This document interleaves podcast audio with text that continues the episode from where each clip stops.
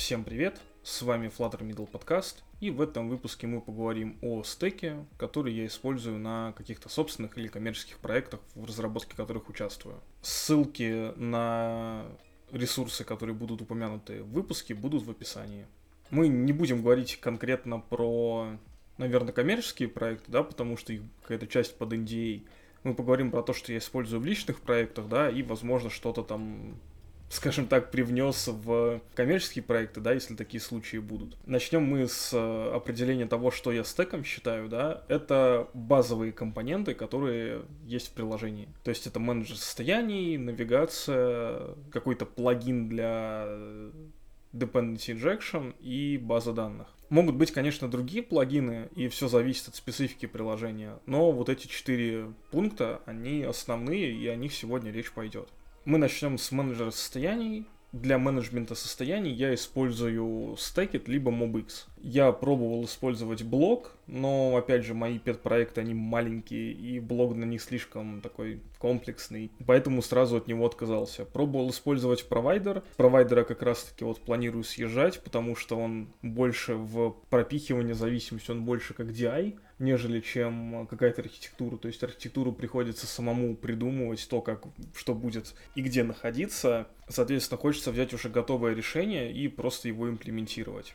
С MobX тоже не все так однозначно. Это связано с кодогенерацией и с тем, что с MobX как таковым я сейчас не работаю напрямую. То есть у меня вот есть маленький пет-проект, он написан на MobX, но там, условно, если его сейчас открою, я половину уже не знаю, потому что с MobX именно плотно я работал давно. Поэтому остается вариант использовать э, либо то, с чем я работаю, либо что-то, что отдаленно это напоминает, типа стекеда, и что, в принципе, довольно просто и быстро можно освоить. В качестве навигации я использую Автороуд. А, я пробовал стандартную навигацию, я пробовал навигацию из э, стекета, и я пробовал, соответственно, автороут. Остановился на автороуте банально потому, что у нас была такая ситуация интересная на проекте. Нам нужно было очень быстро внедрить диплинки, но у нас была стандартная навигация, самый первый навигатор э, флаттеровский, и времени было прям в обрез, да, чтобы там экспериментировать и посмотреть, что есть. У нас до какой-то поры на проекте был автороут,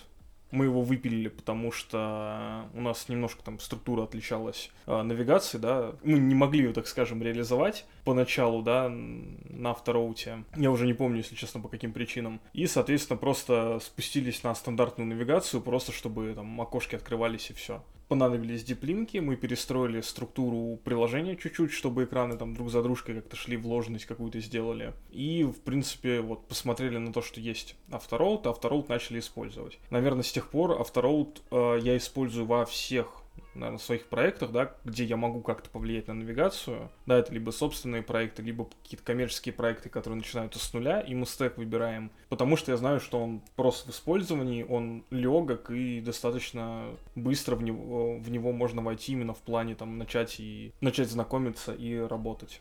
По поводу DI могу сказать, что мой выбор это провайдер. Провайдер используется, наверное, во всех проектах, на которых я работал за последнее время, потому что это удобно, и, в принципе, это тот DI, который, вот, скорее всего, и нужен, да, то есть у нас э, был какое-то время GetIt на нескольких проектах, э, на некоторых мы, по-моему, мигрировали на провайдер, некоторые так и остались с GetIt. У GetIt есть э, один большой нюанс, так скажем, э, нужно везде зависимости, э, так скажем, инжексить, да, то есть прописывать там присваивание через getit, и вот он сам по себе э, уже... То есть ты знаешь, через что ты зависимости проводишь, это сервис-локатор, и в любой момент можно зависимость как-то поменять, что-то изменить, и это не совсем стабильно, я бы сказал. А провайдер в этом плане более предсказуемый, и с ним, в принципе, намного легче выстраивать какие-то скопы зависимостей. То есть, например, у нас есть один экран, в котором мы зависимости опрокинули, да, э, в скоп. Эти зависимости, они будут только прикреплены там к какому-то скопу, например. Насколько можно ли такое сделать в Git, я не знаю, потому что с ним давно не работал. Но провайдер сам по себе, он э, довольно простой и маленький, и очень хорошо помогает при тестировании приложений, то есть подмена зависимостей и все, что, в принципе, от DI и требуется, да, то есть передача зависимости от верхнего уровня к более нижнему. Среди баз данных у меня выбор в основном один, это SQLite. Это обертка над реализациями платформенными SQLite это намного лучше Хайва и ему подобных, но Хайв мы тоже используем где-то, потому что нужно, например, иметь какое-то там быстрое хранилище, ну, быстрое относительно, которое можно легко заимплементить и использовать э, из коробки почти сразу же, без какой-то детальной настройки. Из минусов, наверное, из QFlight могу назвать, что приходится, да, там писать запросы. Да, есть, конечно же, плагины, которые это оптимизируют, но это всяко лучше Hive. Э, опять же, Hive у меня тоже на проектах используется, но не для хранения большого количества сущностей.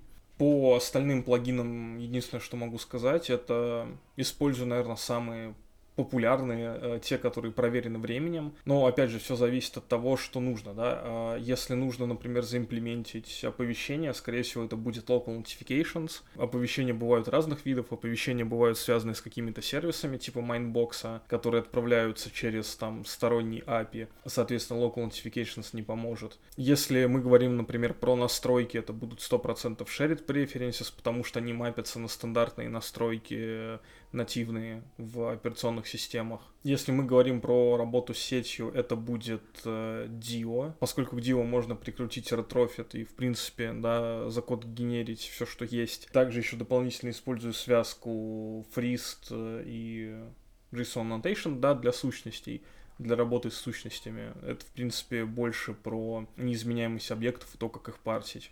И напоследок скажу, что для э, линтера использую стандартный пакет Flutter Lint. Его, в принципе, достаточно. Иногда приходится дополнительно какие-то свои э, правила дописывать, но это больше зависит от команды и от того, в каких условиях ты работаешь, потому что может быть ситуация, когда в команде принято, например, что-то по-другому именовать, и, соответственно, приходится правила линтера подкручивать.